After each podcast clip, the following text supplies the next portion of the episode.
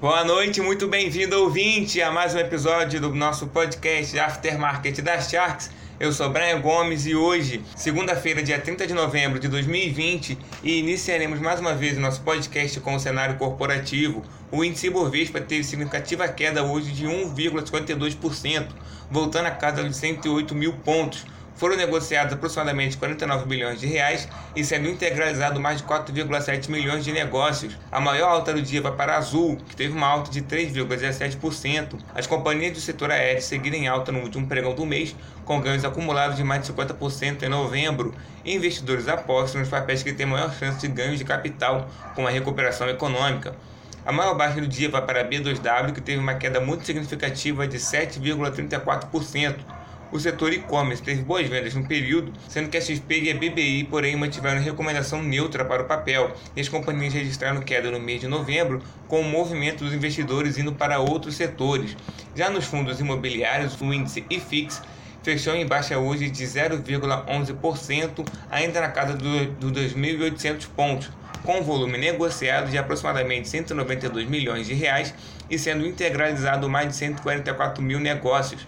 A maior alta do dia vai para a MFI 11, que teve uma alta de 3,34%, que pode ter sido motivada nesse último dia de negociação com direito ao provento, sendo o mesmo dia 14 de dezembro no valor de R$ 1,10 por cota. A maior baixa do dia vai para a BRCO 11, que teve uma queda de 3,30%, e essa baixa pode ter sido motivada por uma assembleia extraordinária de cotista apresentada pela administração, administradora do fundo, emitida no dia 27 de novembro, na qual fala sobre a utilização do valor captado pela quarta emissão de cotas do fundo, recomendando a aquisição de 100% do imóvel Bresco Bahia, propriedade do Bresco Sétimo Empreendedorismo Imobiliários, controlada indiretamente pela Bresco Growth Fundos de Investimento Imobiliário, por ter o mesmo administrador e gestor, podendo assim ter um possível conflito de interesse. Já olhando para o mercado, o mercado tem dias de queda seguindo o comportamento externo de baixa nos índices americanos, com o governo de Donald Trump declarando que pretende colocar uma lista negra de empresas supostamente controladas pelo exército chinês, o que pode levar a uma alta na tensão entre Estados Unidos e China antes da posse de Joe Biden. Já o mercado brasileiro tem a maior alta percentual para o mês de novembro desde 99, e os investidores seguem com muitas expectativas com o noticiário promissor de vacinas contra a Covid-19. Olhando para o governo, Rodrigo Maia cobrou do governo a aprovação de uma reforma tributária no Congresso, ao mesmo tempo que descartou a possibilidade de prorrogação da PEC da guerra no próximo ano.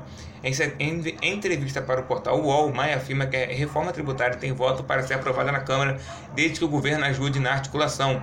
O segundo turno das eleições municipais demonstrou fortalecimento dos partidos de centro-direita e de centro, e um desempenho fora do comum para a esquerda em geral, em especial para o PT, que fica fora do comando de qualquer capital pela primeira vez desde que começaram as eleições diretas para essa cidade. Olhando para a economia, dia de relatório Focus do Bacen com diversas previsões de economistas para o mercado financeiro e seus grandes agregados. As projeções do IPCA aumentaram de 0,09%, indo de 3,45% na semana passada para 3,54% essa semana. E em 2021 ocorreu um aumento de 0,07% para 3,47%.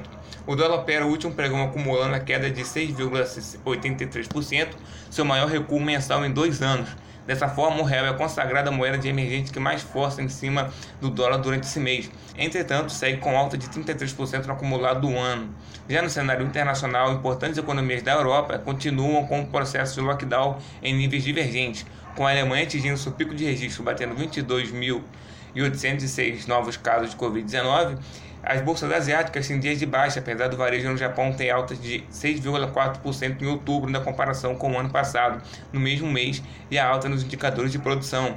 O presidente Donald Trump disse que deixará a Casa Branca se o colégio eleitoral votar em Joe Biden. Entretanto, ele e seu time legal indicam a intenção de um último apelo para a Suprema Corte de que as eleições teriam sido fraudulentas, um pedido negado em 38 de 39 cortes pelo país até o momento.